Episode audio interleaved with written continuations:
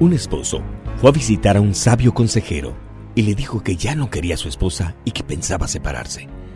El sabio lo escuchó, lo miró a los ojos y solamente le dijo una palabra. Ámela. Luego se cayó. Pero es que ya no siento nada por ella. Ámela, repuso el sabio.